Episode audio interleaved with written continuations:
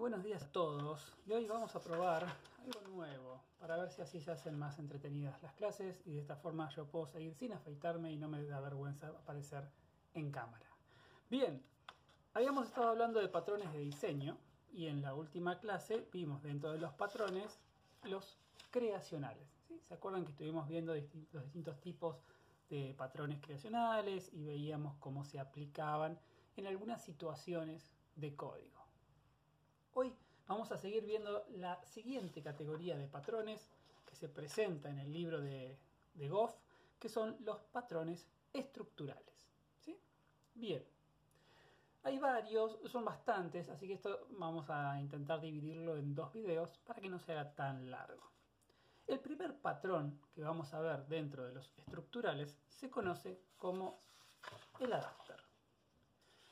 Recuerden que los patrones estructurales son aquellos que nos permiten a nosotros organizar, eh, ensamblar objetos o clases en estructuras más grandes, siempre con una perspectiva de mantener la flexibilidad y ser eficientes en el uso de nuestras clases y nuestros objetos. Entonces, como les decía, el primero que aparece se conoce como el adapter. Ahora bien, la situación Imaginen la siguiente situación. Imaginen que nosotros tenemos, estamos implementando un juego. ¿sí? En mi juego tenemos un montón de clases, un montón de cosas que estamos haciendo con nuestras herencias. Está todo por acá, todo bien. Pero hay algo en nuestro juego que todavía no resolvimos, que es todo lo que tenga que ver con cálculos de distancias. Imaginemos que esa parte no la implementamos, no queremos implementarla, en realidad queremos resolverla buscando algo en internet que ya resuelva calcular, no sé, dado un conjunto de puntos, cuáles son los puntos más cercanos, calcular distancias, distancias, un montón de cosas que tengan que ver con, en este ejemplo, distancias. Entonces, lo que plantea el adapter es lo siguiente. Imaginemos que en esta situación nosotros encontramos una clase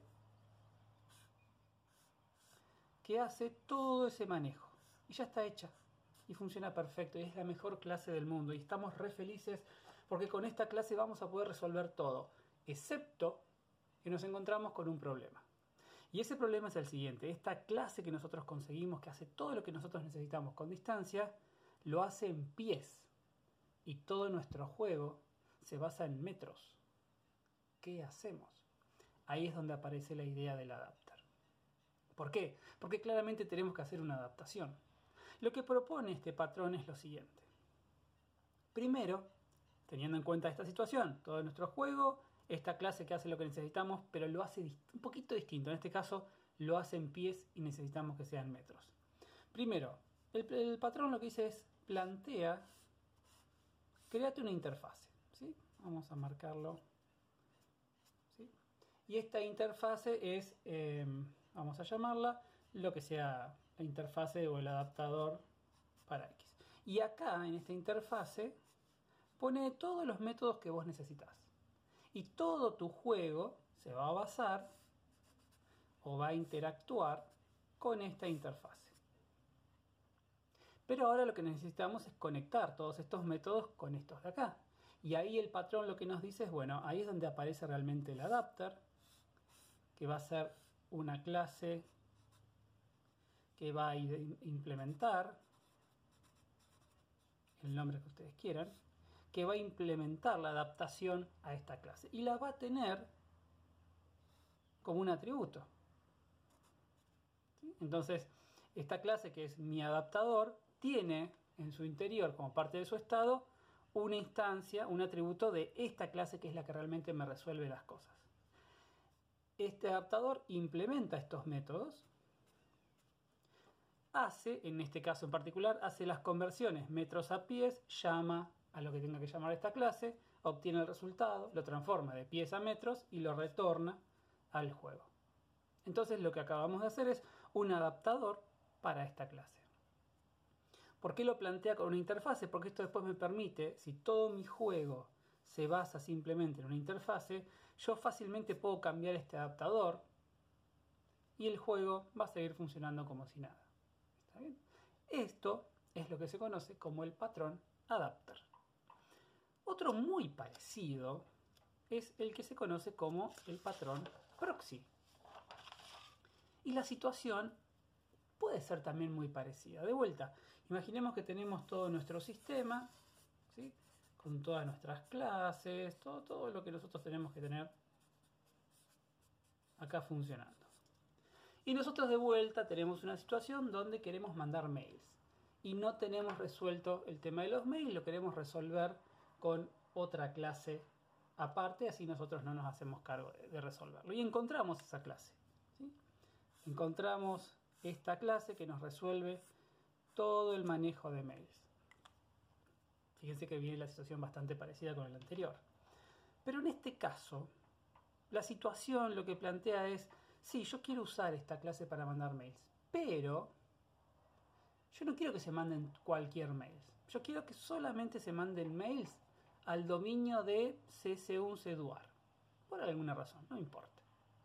Entonces de acá pueden venir muchos pedidos para mandar mails, pero yo realmente los que quiero mandar son solamente los que vayan dirigidos a arroba csunseduar.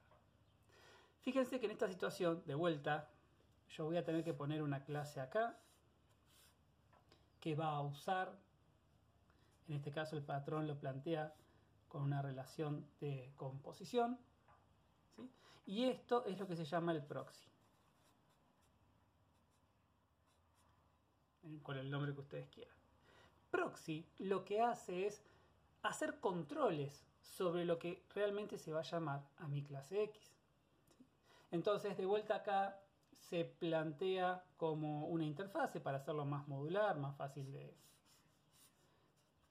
de modificar a futuro. Todos trabajan con la interfaz. Proxy lo que hace es implementar la interfaz con los métodos que yo quiera tener. Pero Proxy, a diferencia del adapter, fíjense que, de vuelta, el dibujito son es el mismo dibujo. Lo que cambia es la razón por la cual estamos haciendo esto. Proxy no hace una adaptación como hacía el adapter. Proxy lo que hace es un control. Proxy lo que dice es, bueno, vos me estás pidiendo mandar un mail. Perfecto. ¿A quién querés mandar un mail? ¿A esta cuenta de mail que es arroba gmail? No, ese no se manda. Entonces no hace nada. Si el pedido de mandar un mail es a una cuenta arroba c según entonces sí, delega en la clase X, bueno, manda el mail, este lo permito. A diferencia de lo que pasaba en el adapter, que todo lo que llegaba nosotros lo, pasábamos a la siguiente clase, solamente que antes de pasarlo hacíamos una adaptación. Acá Proxy está funcionando como un filtro. Hay cosas que las deja pasar y hay otras que no. Y de nuevo, leemos la interfaz, define el conjunto de operaciones, Proxy implementa las interfaces y tiene, conoce al método al cual yo quiero acceder al servicio, que en este caso es el servicio de mandar mails. Y lo que hace proxy es establecer controles y en algunos casos no dejar que ciertas cosas pasen. Eso es el patrón proxy. Ahora seguimos con otro ya un poquito más diferente que se llama facade o fachada, si se lo quiere llamar de, alguna manera. Este patrón es bastante sencillo. En realidad lo que dice es de vuelta, si yo tengo todo un sistema, y este sistema yo quiero hacer cosas, pero las cosas que quiero hacer también es algo muy complejo. Por ello quiero hacer cosas que implican muchos llamados a muchas clases. Cada una de esas cosas es un gran lío. Entonces, para hacer algo acá necesito hacer muchas cosas con todo esto.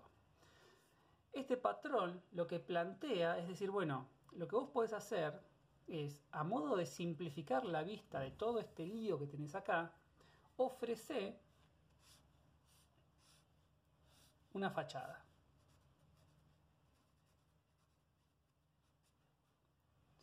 Entonces, si yo estando en esta clase digo, bueno, acá hay que mandar un mail. Pero mandar un mail es hacer 25 cosas. Bueno, para que no quede tan engorroso esas 25 cosas acá, pone acá la operación manda mail y que esta sea la que se encargue de hacer las 25 cosas que hay que hacer para poder mandar un mail.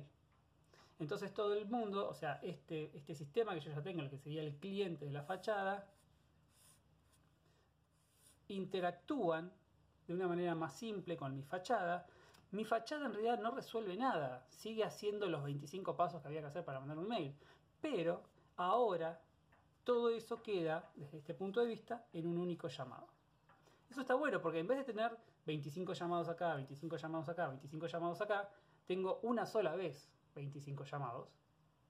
Eso me permite una mejor modularización y eso por lo tanto es un mejor diseño. Ese es el patrón Facade. Y por último tenemos el patrón Bridge o puente, que este en realidad ya lo vimos antes con otro nombre.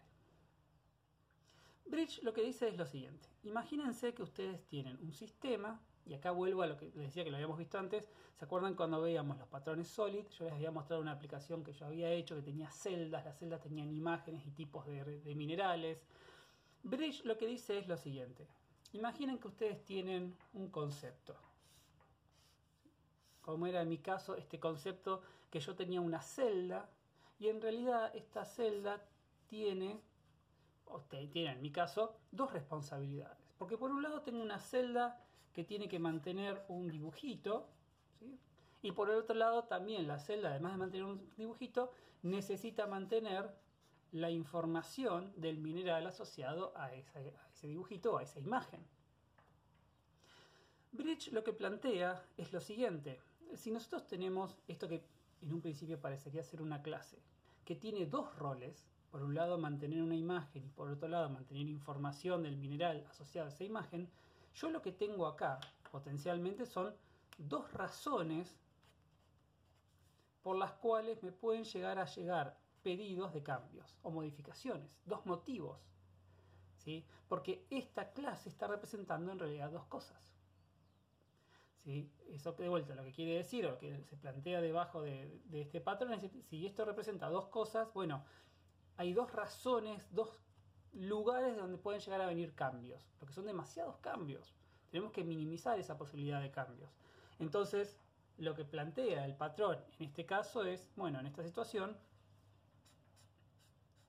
dividí este concepto, esta clase, en dos.